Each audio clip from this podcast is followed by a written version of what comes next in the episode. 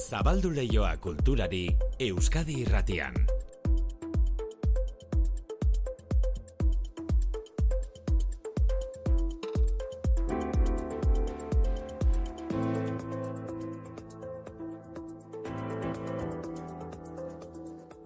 Arratzaldeko ordu biak eta hogeita mairu minutu dira, Manu Etxezortu, arratsaldeon Arratsaldeon, Maite. literaturako Nobel sari irabazi duenaren soslaia osatzeko eguna da gaur, Mm. ondo ahozkatzen ari otegaren ere ez dakigu egia esan, Jon edo Jun ote den, Bai. Fose bai, itxuraz. Fose, nastu eh, gara, ordu batean, Fose, Foster, baina ez, Fose da, eh? Fose, idazle Bai.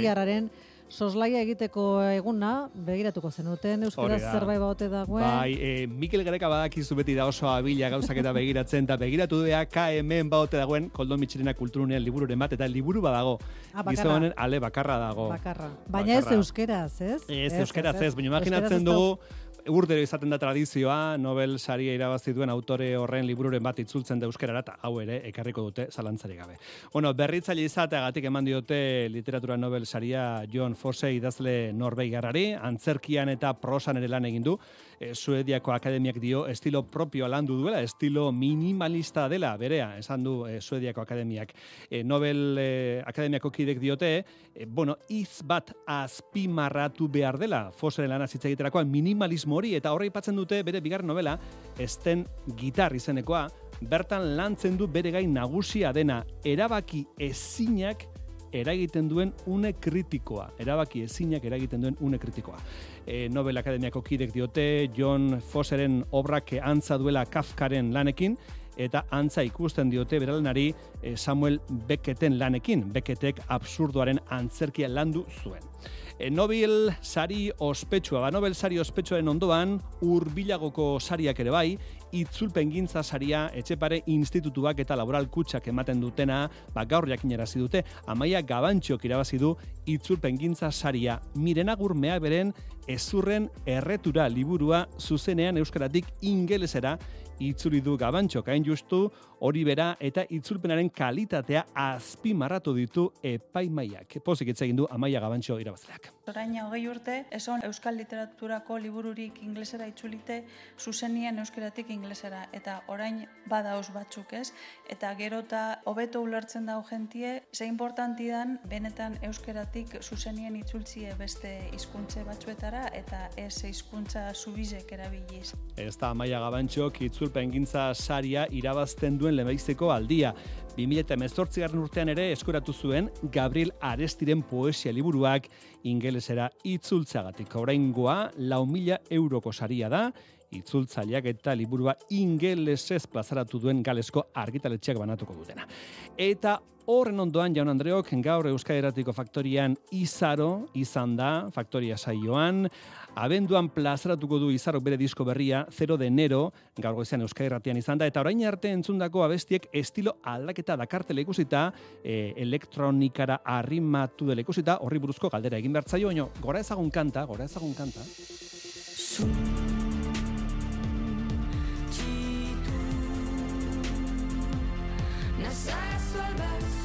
E, zergatik aldaketa elektronikara galdetu diogu izar hori, ba, entzulek eta musika munduak etengabeko aldaketa eskatzen dutelako eta hori presioa delako, ezetz erantzun du. Gainera bada hori niretzako zeo zer oso positiboa, ze beti sentidu izen dut e, e, presiorik eza musika ateratzerako orduen. Ez dut segula sentidu presioa e, kantuetan edo zuzenekoetarako. E, beste modu baterako presioak die beti. Ordu niretzako bai izen die entzuleak beti iparrorratza pixkat e, nire ongizata berriro topatzeko hortan. ongi zate ipatu du izarok izan ere aurreko diskoek ekarri zioten arrakasta eta emandako emanaldi jendetsuak emozionalki kudeatzea kosta egin zitzaion eta injustu lan berria horrei aurre egiteko terapia modura ikusi du berak. Niretzako importanti esan, e, galetuzten lenguen hori, eh, Instagrameko galdera erantzun sorta baten, galdetu sostien zein da inspirazio nagusia lan honen inguruen. Eta konturatu nintzen dala sendatu. Dala ondo jarri. Ze azkenengo urtiek niretzako izan dien nahiko ez egonkorrak, e, bai mentalki bai gorputza, ez da dana e, buelta emon daukin eman, da niretzako bai zan garrantzitsu esendatu. Orduen bai da pixkat bidaia guzti hori, ez? Orduen badeko alde oso basati bat nun depuratzen zabizen edo pus guzti hori ateratzen zabizen, eta gero zelan sendatu, orduen badau danetik, ez, e, diskoa. Ba, izaro gaur Euskal Herratian izan da, elkarrezketa osorik eitb.eusen topatuko duzue, eta esan bezala diskoa osorik abenduan. E, dantzan ere emango ditugu minutu batzuk, zehatzago esan da, larun batean donostian egingo dute Euskal Dantzari eguna eta horri begiratuko diogu, e, kalean bertan alde zaharrean ikusiko ditugu dantzariak eta dantzari asko, entzun ondo, mila lagun donostian dantzari egunean, dantzariak eta musikariak tartean. Baziren hogeita urte Euskal Dantzari eguna donostian egiten etzela. Eta gaurko egunari begira, zinean jaialdi txikia baina urtez urte sendotu dena, Santurzine, Santurtzin jakina, eta antzerkian gazteizko nazioarteko antzerki jaialdia gaurtik martxan. Euskadi irratian, kultur leioa. Manu Etxezortu.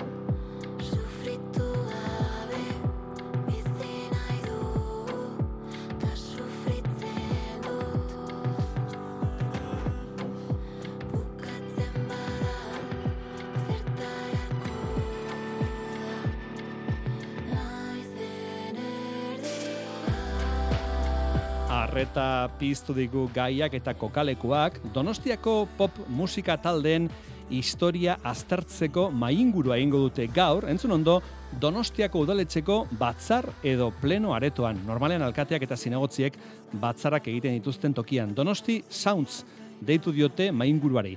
Donostiako pop mugimenduak, irurogeiko amarkadatik, gaur arte izan duen garapena aztertzeko, maiaren buelten elkartuko dira, Antonio Pro, Losagaros taldean ibilitakoa, Diego Basaio, Duncan Du eta Cabaret Pop taldetan ibilia, Mikel Agirre, La Buena Vida eta Amateur taldetakoa, eta entzuten ari garen, Sara Zozaia.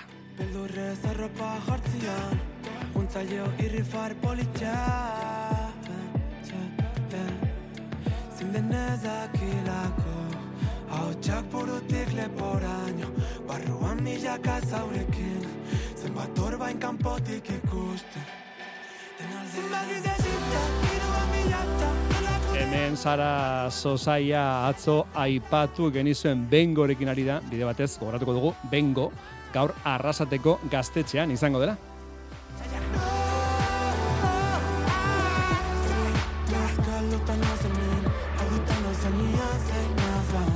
Antzerkia hitz egitera gonbiatu ditugu, eta beti da gozamena bereekin hitz egitea. Mikel Martinez, Mikel, kaixo. Haupa gaixo. Eta Egoitz Sánchez. Egoitz. Arratxaldeon. Zer modu zabete urduri, biharko estrainaldi horren aurretik, normala da urduri egotea pitin bat edo... Eh, Urduri egon behar dela, bestela txarto egiten duzu.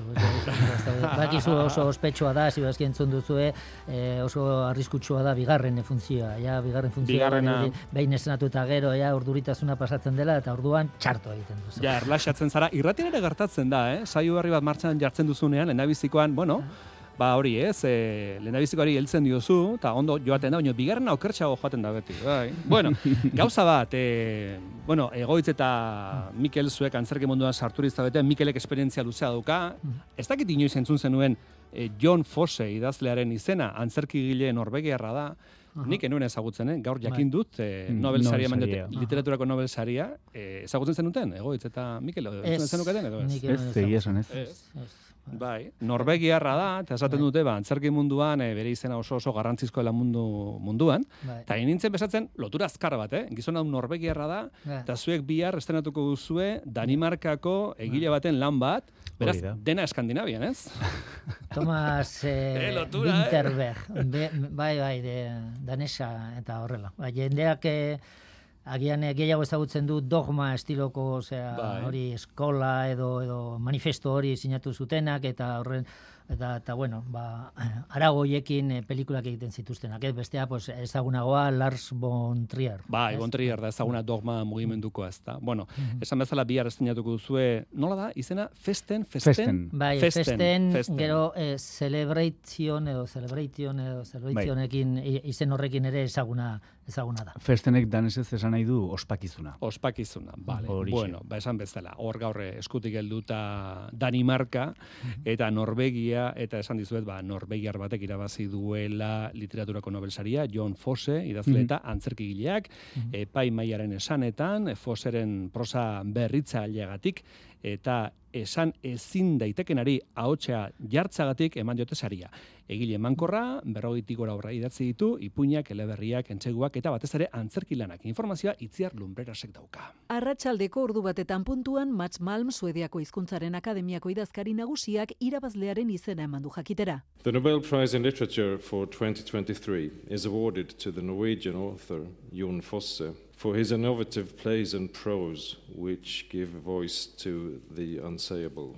Goizean jaso duen deiak ez ustean harrapatu omen du irabazlea. I've just spoken to Jon Fosse on the phone. Not every laureate believes me when I make the call. Ez zuen sinisten kontatu du Mats Malmek bergen inguruan autoan gidatzen zijoala jakindu Fosek nobelaren irabazlea zela. In the fjord north of Bergen in Norway. Egile Norvegiarrak irurogeita lau urte ditu, saria irabazteko hautagaien zerrendan egoten zen urtero, eta lortu du azkenean. Fose oso ezaguna da Norvegian, baita nazioartean ere, bere antzerki lanak mundu osoko antzukietan holtzaratu dira. Horrela nabarmendu du Anders Olson, Norvegiako Akademiako bozera maleak epaimaikideen erabakia arrazoitzerakoan. His huge oeuvre Berrogei obra baino gehiago idatzi ditu eleberriak, poesia, entxeguak, baita urrentzako liburuak ere. Azken hamarkadetako egilerik emankorrenetako bat dela azpimarratu du Andersek. children's books and translations. Mila bederatzireun dalarogeita iruan hasi zen liburuak argitaratzen, eta bere azken lana kaleratu berri du. Goiz eta arratsalde izenburupean jaiotza eta eriotzari buruzko eleberri motza da. Urrezko domina eta diplomaz gain sariarekin batera ia milioi bat euro jasoko ditu John Fosek. Tradizioa betez, sari banaketa Estokolmon izango da abenduan.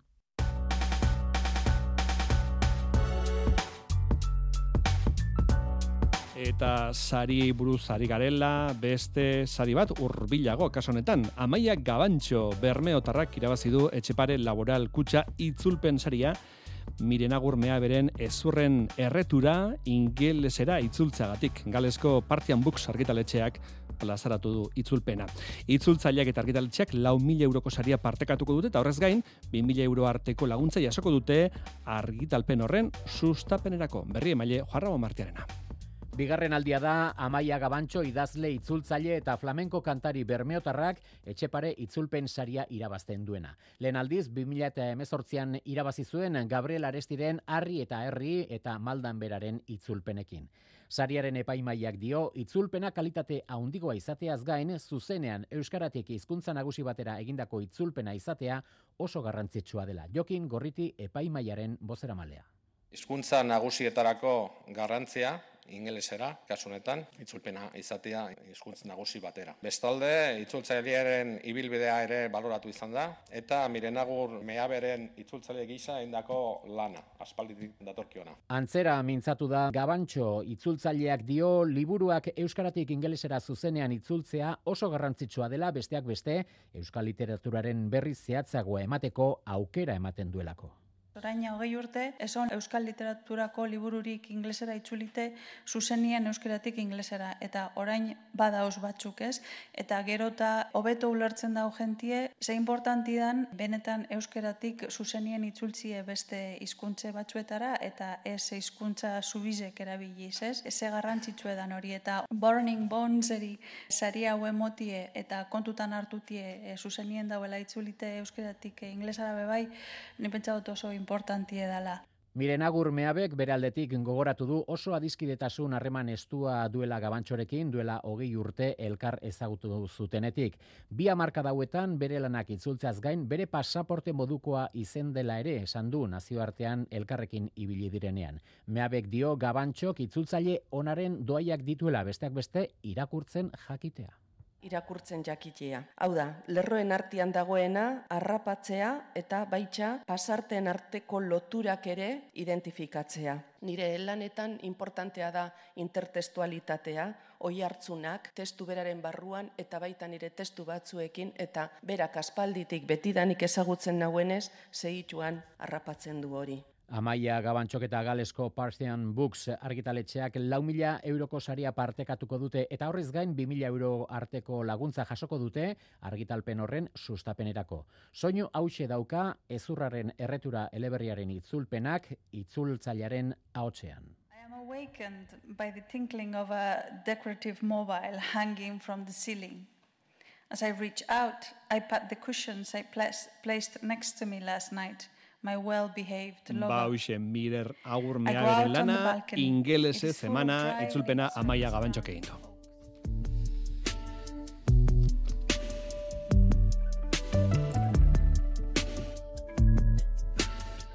E, Bilboko Arriaga antzokira antzerkia ikustera joateko gonbitea, ostiralean, larun batean edo igandean. Ze ikustera ba festen izeneko lan bat, eta hitz horren azpian inor epel utziko ez duen esaldia. Familiaren definizioa astintzen duen obra. Gogora ezagun, familietan ere badirela munstroak. Egoitzetan Mikel, familia guztietan badira munstroak edo egon litezke munstroak familia guztietan. Mm, egon litezke eta gurean behintzat e, badaude eta oso ezkutean oso ezkutuan egon izan dira urte asko. Baina, bueno, mm, Jonek, e, obra hontako protagonistak aprobetsatzen du aitaren irurogei garren urte betetzaren ospakizuna, ba, ospakizun hori hankaz gora jartzeko, eta familia guztiaren aurrean berari eta bere arreba bikiari, duela bi hilabete bere buruaz beste egin duen arreba bikiari aitak egiten txikitan egiten zizkien sexu abusuak salatzeko. Trama Ordu- potentea da, egoitze, eh? Halaxe da, Familia eta- elkartzen da, eta familiako kide batek esaten du, eh, familia barruan egon direla intzestua, sexu baina abusua. familiak eh, ez dauka gogo handirik eh, ur handi hoietan eh, Sartzeko. Hori da. eta saiatzen da, bueno, ba, ose, ahazten edo jarraitzen festarekin, eta, bueno, hor nolabait edo agertzen da, ba, ez bakarrik personaje horren misteriak eta monstruositatea, baizik eta familiarenak ere bai. Esan dugu Agustia Tor, bueno, Thomas Winterberg da egilea, eta berez egin zuen pelikula bat, Dogma mugimenduko kidea da Thomas Winterberg, eta orain egin duzue, bihurtu zuen antzerki, nola izan dira prestaketak entseguak eta barre antzerki horroni begira egoitz. Ba, mm, lasaiak izan, osea, intensoak izan dira, baina nik uste eta laitasuna ondiarekin lan egin degula, e, eta pixkanaka pixkanaka elementu berriak eh, sartzen jungerala. Hasiera batean, ba, lehenengo e, marrazki estenika, e, estenikoa edo taularatzea, egin genuen, Mhm. eta gero sartu genuen, ba, bere biziko garrantzia daukan e, elementu bat dela, gurekin denbora guztian kamera bat dagoela estenatokian, pixkat dogma mugimendu horri e, honorea eginez. Orduan, claro, horrekin gauzak aldatu ziren, ze askotan, ba, ba, kamararen koreografiaren landu behar genuen, eta kamarari pixka bat lagundu behar genion e, gure posizioetan. Eta nik uste oso lan txukuna daukagula, ez da, Mikel? Bai, e, lehen esan duzun moduan, ah, kontatu dugu, osea, gai, gai hoiek ikusi duzuenez oso gai, ba, en fin, Jo, pentsa, intzestua familia Inzestu, barruan, familia sexu abusua familia barruan. kasurik ez duela egiten, da horrela. Baina, e, e, gai guzti horiek ez dira ez dira, ez dakit, eh, ez dira deklaratzen, ez dira eh, ikusi egiten dira neurri handi handi batean. Esan Mm. nahi dute, antzeslana oso oso dinamikoa dela, osi, eta oso gero eta zoroago Eta gur lehen galdetu duzu ja guk ensaioetan zelan ibili garen eta e, e, egoitzek esan du ba, ba, ondo pasatu dugula pues, ba, batzutan egia zoramen hori sortzeko ba, Bai. zoratu egin behar izan gara eta bueno ba, momentu kuriosoak e, ba, sortu dira eta sortzen dira e, antzeslanean ikusiko du jendeak. Publikoari ze aurreratuko dio, ze ikusiko du, gauza esplizitu batzuk ere ikusiko ditu? Mm, bai, nik uste dut, eh, oso basatia eta animalia den eh, emanaldi bat ikusiko duela, kontraste handikoa dela, em, erritmo bizia daukala, eta eta publikoaren e, kontzientzia astinduko duela. Ordu eta laurden irauten du obrak, Ah. hasiera pixka bat tensoa, lentoa dauka pixka bat publikoa testu inguratzeko, baina gero momentu batetik aurrera hori disparatzen da eta ospakizun guztia lertu egingo da. Ba, eh, Mari, eh, Mariari, Maria Gorizelaia da Zuzendaria, zuzendaria, eta eh, ba, bueno, entzun diot edo eta irakurri diot ba, elkarrizketaren batean edo no, esaten duen ba, hoxe, obra honetara obra honek behar zuela eh, planti, eh, elenko eh, aktores, aktoresak basatiak eta eta badau, badaudela eta eta egia esan gustatzen zait edo iruditzen zait piropo bat ez dakit egia Bai. den edo basatiak garela edo lortzen garela izaten, baina, bueno, ba, agian horrek ematen dizue di, pista bat edo nondik joaten diren gauza. Aktore askotan- basatu barkatu egoitze, Bai. aktore basatu zarete, zu egoitz, Mikel Martínez, Lander Otaola, Ane Picaza, Jone Irazabal, Nagore González, Olatz Gamboa, Aitor Borobia, Kepa Errasti eta Loli Astoreka. Horixe. Ze esateratzen doazen, egoitz? barkatu. Esatera ninduan, ba, askotan prozesuak pixka bat intelektualagoak izaten direla, ez da, beti ba, testuala izaten da, zer kontatu nahi dugun,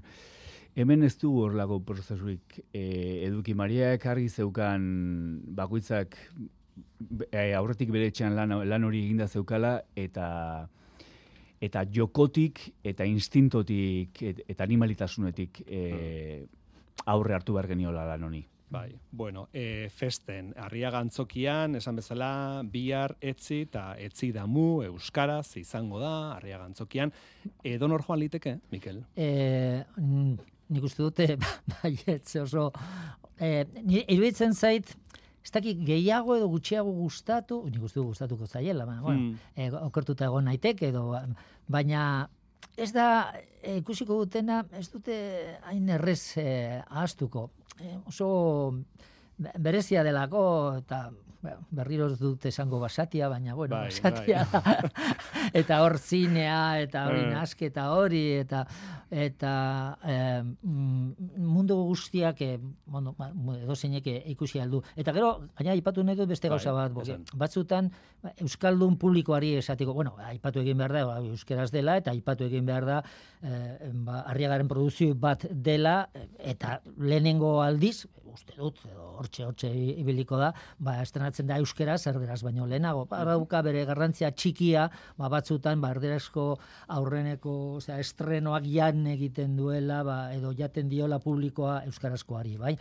Eta e, batzutan jendeak ba, ba, ezagutzen dugu gure publikoa eta gure euskaldunak edo nolakoa garen eta ze zailtasun edo ze e, daukagun eta horrela eta e, jendeari esango nioke zoaz lasai zure Mhm. hizkuntzarekin zure euskararekin edo zein izan da ere bake, oso ondo jarraitzen delako oso ondo ulertzen delako e, Bai. testua kepa errestirena eta horrela oso ona da eta bueno berez dialogoak nahiko kolokialak dira Mhm. Osongi. Ba, festen, bihar estrenaldia, arriaga antzokian, Egoitz Sánchez eta Mikel Martínez eskerrik asko eta sorterik onena opa dizuegu. Oso ondo. Eskerrik asko. Eskerrik asko, bikote.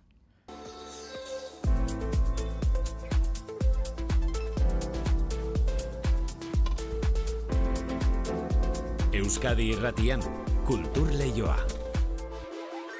Donostian berrogeita mar dantza talde batuko dira larun batean Euskal Herriko dantzari eguna ospatzeko. Zazpi herri aldetatik etorritako mila bat dantzarik parte hartuko dute aurtengo edizioan eta bi Donostia romenduko dituzte. Eguneko ekitaldi nagusia Zuluaga plazan izango da arratsaldeko seietatik aurrera, baina goizean hasiko da festa alde zaharrean. Ainoa agirrea. Euskal Dantzarien Biltzarrak urriko lehenengo asteburuan antolatu ohi du Euskal Herriko Dantzari eguna eta urten Donostian ospatuko da Goizaldi dantza taldearen 75garren urteurreneko ospakizunekin bat eginez. Badira hogeita hiru urte Donostian ospatzen etzela eta orduan ilunben egin bazuten ere festaguna, oraingoan Donostiako aldezarreran gerturatuko dira. Goizeko amaika tardietatik arratsaldeko seietara folklore azoka egongo da bulebarrean eta eguerdian dantza kioskoko plazan, herri dantza eta jeiki adiren eskutik. Arratsaldean berriz, dantzari egunean parte hartuko duten berrogeita mardantza taldeen desfilea izango da aldezarreko kaletan barrena eta jarraian arratsaldeko seietatik aurrera eguneko ekitaldi nagusia dantza emanaldia Zuloaga plazan. Bertan zazpi herrialdeetako dantza tradizionalen erakustaldia egingo dute eta bi donostiarri omenaldi egingo zaie. Xavier Mendizabal, Gipuzkoako dantzarien biltzarra. Tomas Hernández Mendizabal, artistari, ingo diogu, ba, berak, bere garaian musutro gainera, ba, egin zigulako gure logotipoa. Tomas hortarako, ba, bueno, beti izan da, eh, ekintza herrikoiak eta horrelakoetan, beti parte hartu zuen. Eta gero Juan Maronoz, Juan Maronoz, izan da beti persona bat, oso lotuta Eus Gipuzkoako dantzarekin, zergati ba berak bere aitaren gandik eta jaso zuelako, ba, Gipuzkoako dantza maixuen tradizioa esan dezakegu, eh? E, goizaldi dantza taldean e, aritu zan, dantzari bezala, e, maixu bezala, eta gero presidente bezala ere bai, eta gero gurekin ere Federazioan e, Euskal Dantzaren Biltzarran lan asko egin zuen. Euskal Herriko dantzari egunari bukaera emateko afari egingo dute Trinitate plazan eta gaueko amarretatik aurrera erromeria, iratzar taldearen eskutik, bulebarreko kioskoan.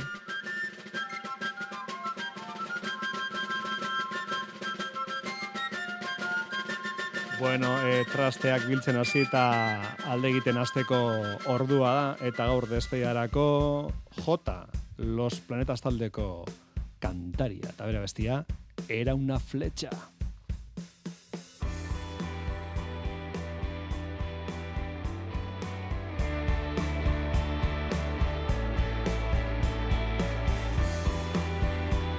Los Planetas taldeko kantaria J izenekoa bere kaxa ere badabil, eta azken aldian musika bidezko omenaldia egin dio Iban Zuluetari. Iban Zulueta zine zuzendari izandakoari omenalditan dabil eh, J.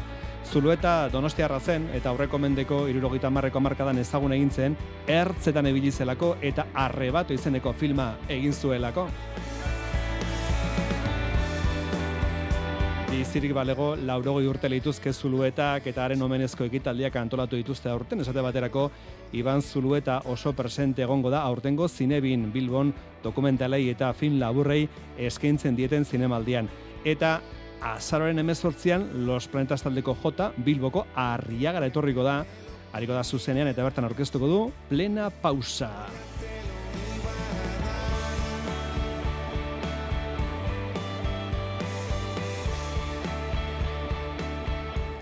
Joseina Etxeberria, Joseina, kaixo... Aupa, arratsalde on. Zenbat urte los planetas entzunez, Baina eh? berdin, berdin. Bueno, ez da Bai. los planetas. Berak esan du, eh? Bai, Hau los planetas ez? egin zezakela, ez da? Lehen biziko aldiz jota bakarka. Oia, jota bakarrik. Gero beste kantua jarriko dugu, mano. Ah, oso ongi, ni behin los planetas ondarbian ikusen dituen. Mm. Bai, hori Ze ona proiektu dira. daukat. Oso onak. Arratsaldean da pasa. Berdin.